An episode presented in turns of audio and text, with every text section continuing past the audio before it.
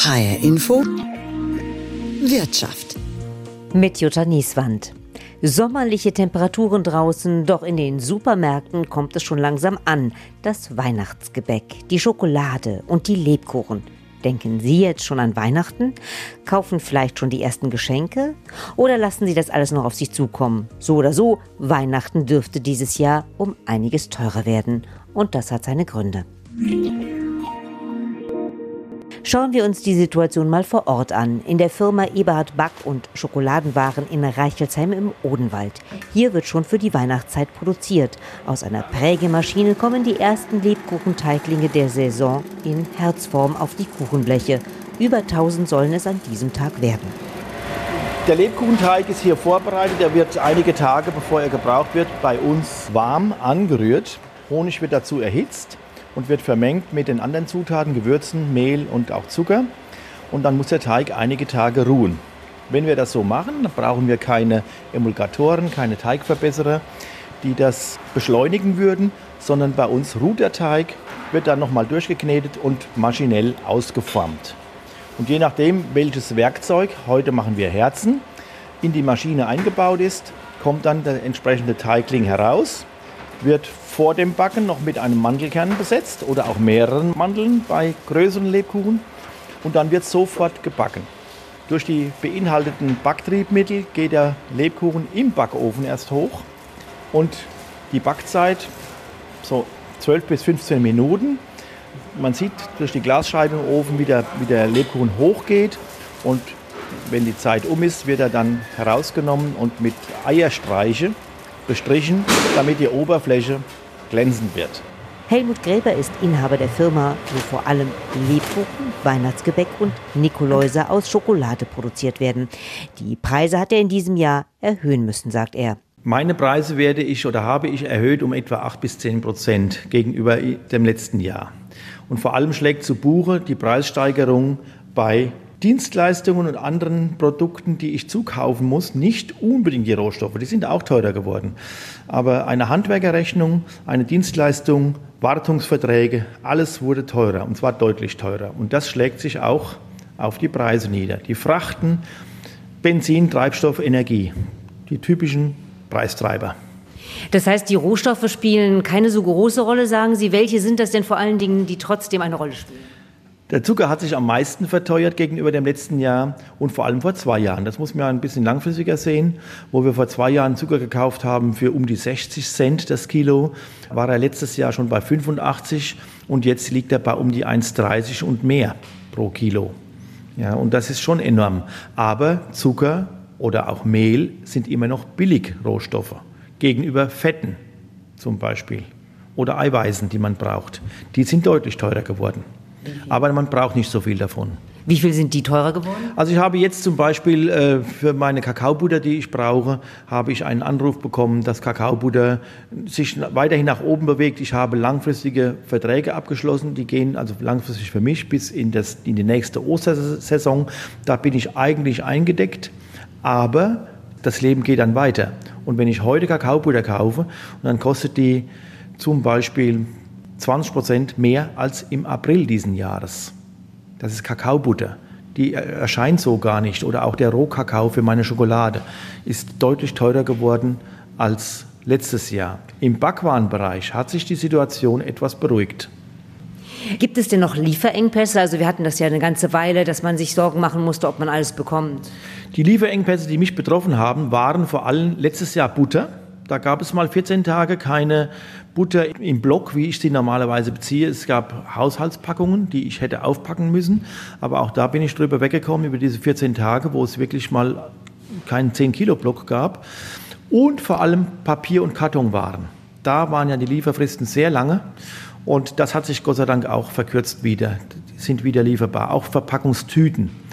Da beobachte ich jetzt, dass die Standardgrößen hat mit Lagerhaltung zu tun, der Lieferanten sich einfach äh, die Anzahl der Standards verringert hat. Es gibt weniger Auswahl. Ich bin dann darauf angewiesen, Sondergrößen mir herstellen zu lassen, was wiederum mit Mindestabnahmen und höheren Kosten zu tun hat. Aber es gibt diese Sachen wieder. Ja, immerhin. Das ist ja schon mal gut, dass es sie wieder gibt. Und jetzt ist es so, Sie haben eben gesagt, acht bis zehn Prozent äh, wird es teurer im Laden oder Sie verkaufen es teurer so viel? Das sind meine äh, Werksabgabepreise, werden um etwa zehn Prozent steigen.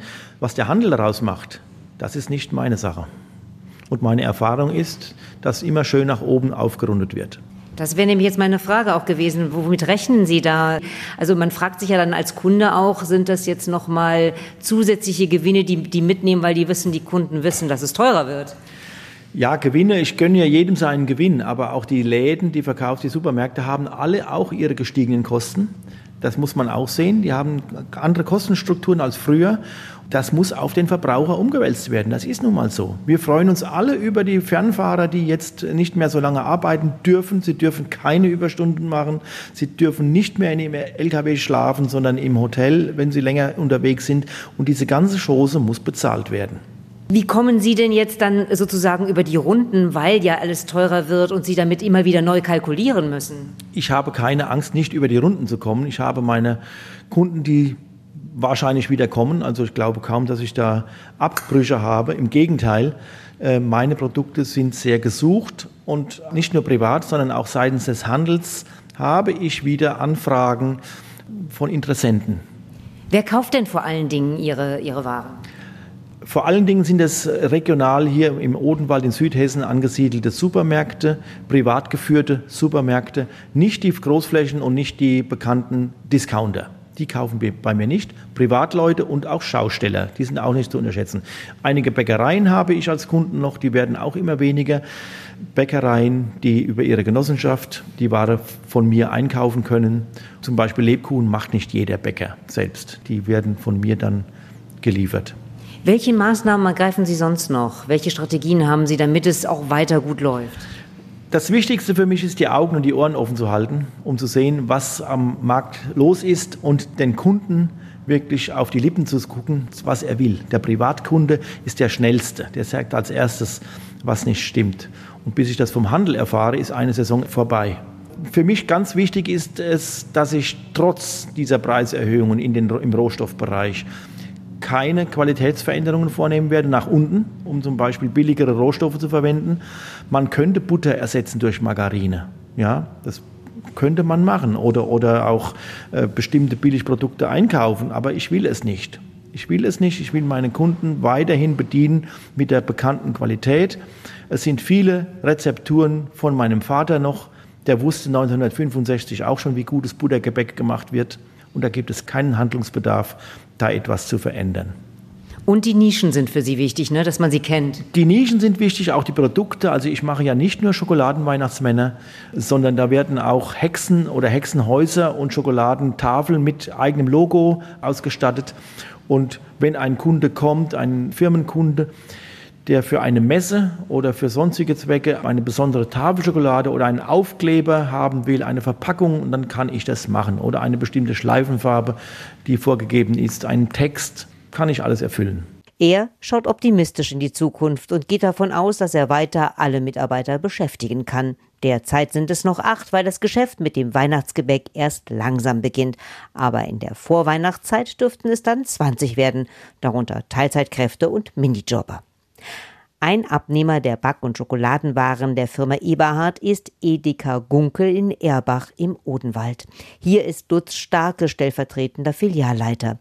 Ihm ist wichtig, auch regionale Produkte im Sortiment zu haben, sagt er, nicht nur um die Anbieter zu unterstützen, sondern auch um etwas fürs Klima zu tun, weil damit Transport gespart wird. Er macht kein Hehl daraus, dass es teurer wird für die Kunden. Also der Marktdurchschnitt bei uns liegt circa zwischen 15 und 20 Prozent. Bei regionalen Herstellern, da sie ja nicht so in großen Mengen einkaufen können wie große Konzerne, vermuten wir eine Preissteigerung. Teilweise spüren wir das auch schon von 30 bis 35 Prozent. Machen Sie sich da nicht Sorgen, dass die Kunden sagen, das können wir uns nicht mehr leisten, das kaufen wir nicht mehr? Doch, das spüren wir auch, dass die Leute deutlich weniger kaufen, beziehungsweise sie kaufen mehr auf Angebotsware. Der regionale Hersteller leidet etwas darunter. Woran liegt das denn, dass das alles so teurer wird? Weil einmal natürlich in der Produktion, aber auch bei Ihnen fallen Kosten an, die Sie einpreisen müssen, oder?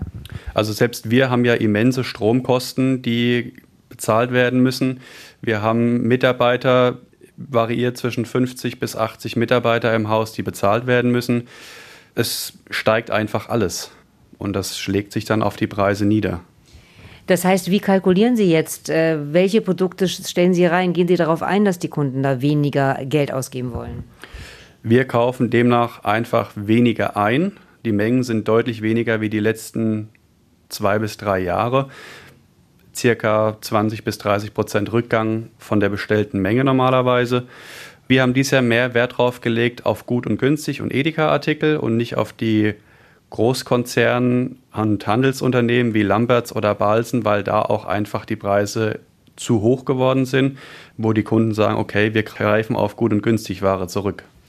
Ist das sowieso der Trend der Zukunft? Was würden Sie sagen? Geht das jetzt weiter so in die Richtung oder hoffen Sie, dass auch wieder Qualitätsprodukte, ich nenne es mal so, was klar, günstig muss ja nicht unbedingt schlecht sein, aber dass diese Qualitätswaren auch wieder attraktiver werden? Ich vermute in den nächsten zwei bis drei Jahren nicht weil die Preise in ganz Deutschland in allen Branchen explodieren.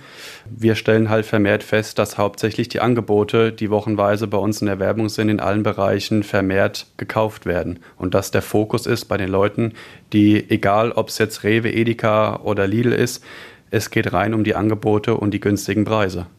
Also glauben Sie, die Leute werden dann kurz vor Weihnachten trotzdem sagen, es ist nur einmal Weihnachten und jetzt bin ich doch bereit, mehr zu investieren? Ich glaube, dass die Leute an den Weihnachtsfeiertagen vermehrt auf frische Ware setzen, sprich bei Obst und Gemüse und Fleischwaren, da einfach auf Qualität setzen. Aber was Gebäcke angeht, wie Lebkuchen, Spekulatius, denke ich, geht auch das Einstiegsmodell wie gut und günstig bei uns in der Edeka Handelsgruppe, weil das geschmacklich schon sehr nah an die Topseller drankommt. Wir sehen also, es sind nicht nur die Rohstoffe, die teurer geworden sind, auch die Energiekosten schlagen hier zu Buche, im Handel wie in der Produktion und die höheren Personalkosten. Und das betrifft vor allem die Lebensmittel im Einzelhandel. Ramona Teuber ist Professorin am Institut für Agrarpolitik und Marktforschung der Justus-Liebig-Universität Gießen. Wie schätzen Sie die Preissteigerungen ein, insbesondere bei Weihnachtsgebäck? Da muss man vielleicht erstmal sich ja Gedanken machen, was sind die Hauptzutaten bei diesen Lebkuchen Spekulatius? Wenn man sich da die Zutatenliste anguckt, ist das in der Regel ja das Mehl oder auch der Zucker. Beim Lebkuchen sind es vorwiegend, glaube ich, auch die Nüsse, je nachdem, welche Qualität man da kauft. Da sind also die Lebensmittelpreise, ich glaube, das hat jeder schon so mitbekommen, sind relativ stark angestiegen und auch überdurchschnittlich. Also jetzt die Inflation lag jetzt im letzten Monat geschätzt vom Statistischen Bundesamt auf sechs Prozent. Also bei den Lebensmitteln liegt es aber darüber. Also die sind überdurchschnittlich angestiegen, wobei es da zwischen den Lebensmittelgruppen auch nochmal große Unterschiede gibt. Und insbesondere der Zucker ist eben extrem angestiegen. Also die Zuckerpreise gerade seit Anfang des Jahres also da gibt es Zahlen, dass es sich äh, wirklich seit 21 haben sich die Weltmarktpreise verdoppelt und eben auch jetzt hier im, in Deutschland der Zuckerpreis so um die 70 Prozent eben im Vergleich zum Vorjahr. Also das sind schon beim Zucker extreme Preissteigerungen, die wir jetzt bei den anderen Lebensmitteln nicht so haben, aber auch die anderen Lebensmittel sind eben ja überdurchschnittlich angestiegen. Also in den Vormonaten hatten wir zweistellige Inflationsraten, jetzt liegt es, glaube ich, irgendwo bei 9 Prozent. Dass der Zucker so teuer geworden ist, hat mehrere Gründe, sagt Ramona Teuber.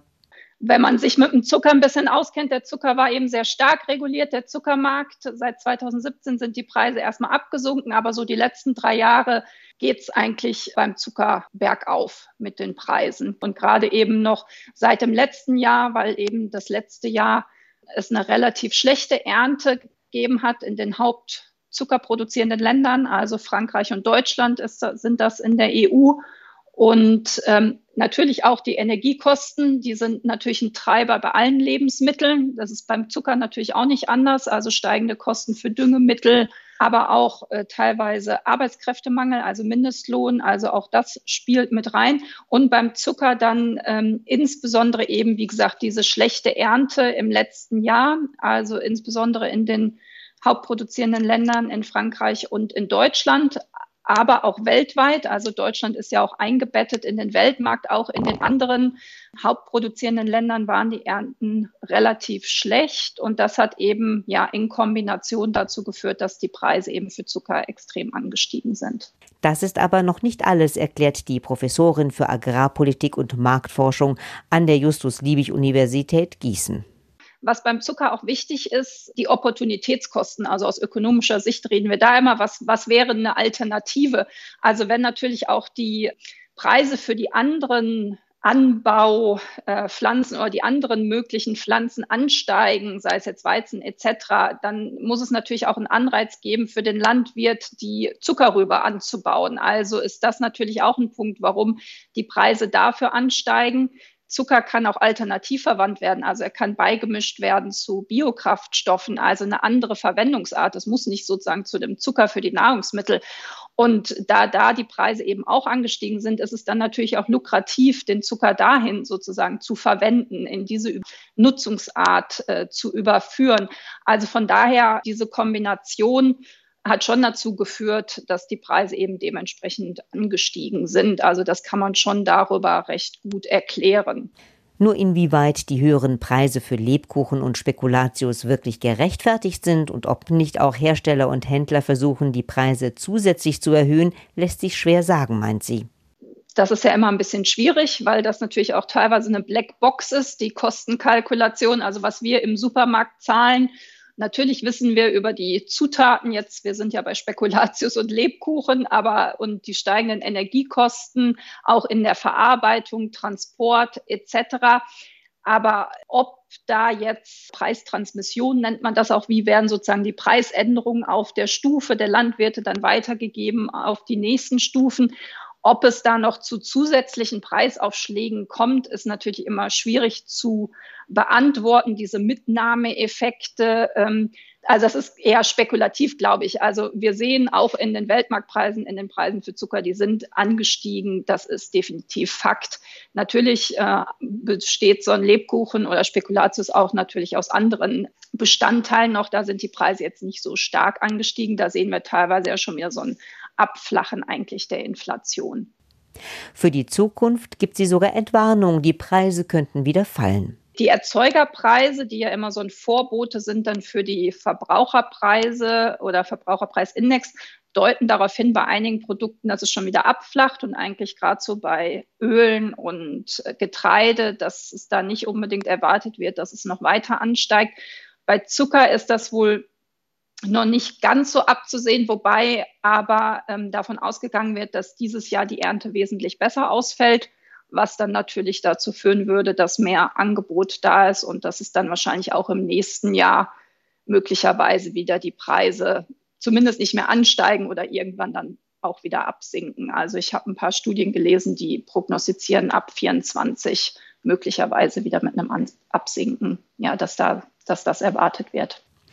Christian Rusche ist Ökonom am Institut der deutschen Wirtschaft Köln. Für Weihnachten rechnet er noch nicht mit extremen Preissteigerungen, warnt aber schon vor der Erhöhung der Maut für Lkw im Dezember, was die Transportkosten erhöhen dürfte. Einen Monat später kommt dann noch die CO2-Abgabe, sagt er.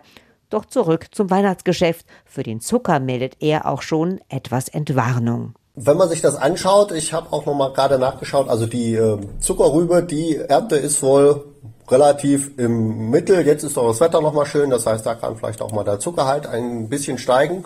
Das heißt, da erwarten wir keine Lieferengpässe. Auch generell sind die Lieferengpässe im Einzelhandel eigentlich relativ moderat. Deswegen würde ich eigentlich davon ausgehen, dass äh, die Preissteigerungen zumindest bis Weihnachten sich noch im Rahmen halten würden oder vielleicht sogar auch gar nicht stattfinden.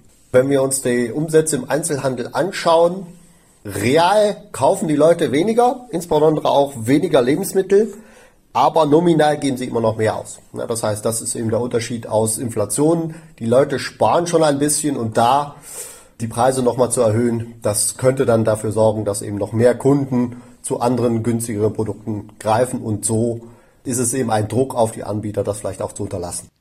Doch was sagt er zu den Preistreibern Energie, Personal und Rohstoffkosten?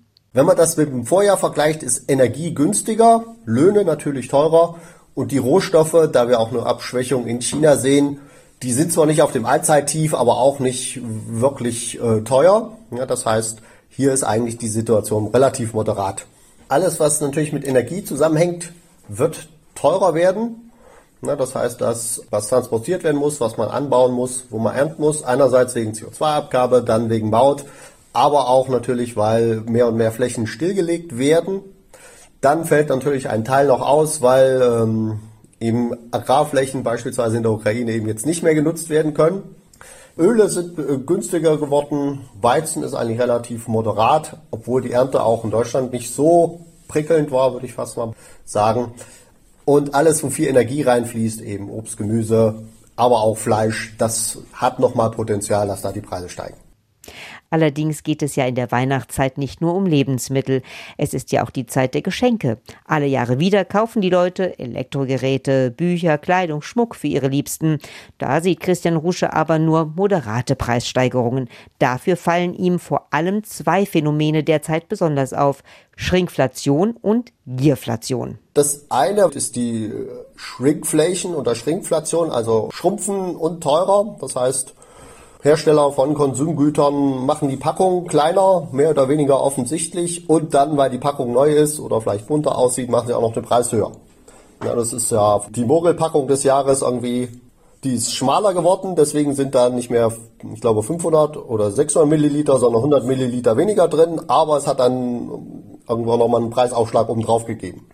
Ja, das ist natürlich, was man beachten muss, da sollte man natürlich auch mal Packungsgrößen vergleichen und zumindest auch mal überprüfen, ob man eben Opfer von so einem Fall geworden ist. Ja, das ist das eine.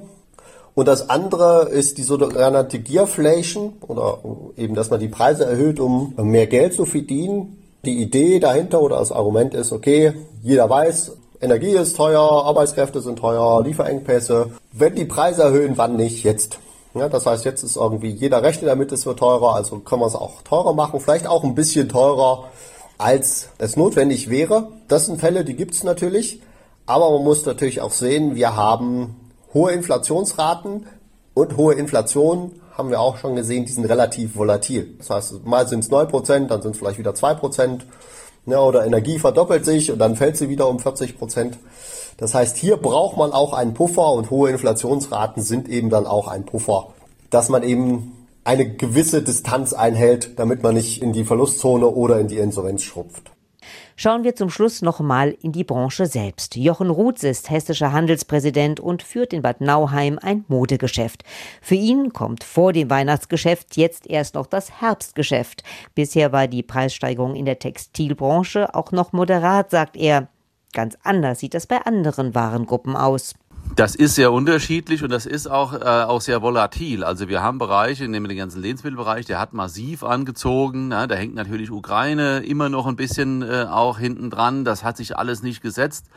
Bei anderen äh, Produkten, da war es die Lieferkettenproblematik gewesen, da waren es die Frachtkosten die, die Containerkosten hatten sich ja vervielfacht. Das hat sich auf Normalniveau zurückbewegt oder ist deutlich günstiger geworden. Insofern gibt es sogar Warengruppen, gerade auch im Elektronikbereich, wo man merken, oh, da gehen die Preise auch schon wieder zurück.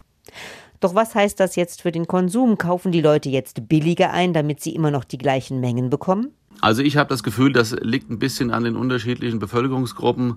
Aber es gibt eine große Gruppe, die sagt, ich weiß gar nicht, ob mein Geld in zehn Jahren noch was wert ist, dann habe ich lieber jetzt was davon. So und die werden weiter konsumieren. Es wird äh, Bevölkerungsgruppen geben, die sind eh unter Druck, waren schon immer unter Druck, was sie über sich überhaupt leisten können zu Weihnachten. Die werden noch genauer hinschauen müssen. Und dann gibt's welche, die nachher wahrscheinlich auch sagen, mir ist es eh vollkommen egal. Ich kaufe, was ich will.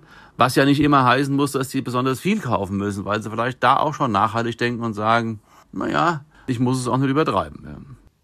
Er geht davon aus, dass es da zwischen den Konsumenten auch Unterschiede gibt. Dementsprechend muss der Einzelhandel sich darauf einstellen, meint er. Ich denke, das wird sich im, äh, im Einzelfall immer massiv unterscheiden. Und natürlich, wenn ich die Wahl habe, gerade bei den Grundnahrungsmitteln, also wenn ich über Mehl rede, wenn ich über Zucker rede, wenn wir über Salz reden, Nudeln, äh, Reis, äh, Kartoffeln und so weiter und so fort, ähm, dann macht's natürlich den Griff manchmal recht leicht zu sagen, ich greife etwas tiefer und, und krieg's etwas günstiger.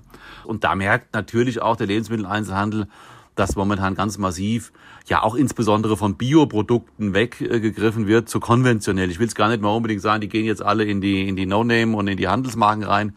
Aber man guckt dann schon mal und sagt, na ja Gott, wenn ich von Bio weggehe auf regional, weil regional vielleicht ein Ticken günstiger ist, weil ich keine hohen Transportkosten und nicht so hohe Transportkosten habe und aber trotzdem ein ordentliches Produkt, dann ist das ja vielleicht auch sinnig und ist vielleicht auch noch ein Stück nachhaltiger als äh, einfach blind Bio zu kaufen, was aber dann nachher unter dem Aspekt Nachhaltigkeit gar nicht gewinnen kann. Weihnachten wird also teurer wie jedes Jahr wieder. Nur dieses Jahr dürfte es hier oder da etwas mehr werden als in den Jahren zuvor vor allem bei den Lebensmitteln und damit auch bei den beliebten Lebkuchen, Spekulatius und Nikoläusen. Allenfalls Schnäppchenangebote können da hier oder da Abhilfe schaffen. Mein Name ist Jutta Nieswand.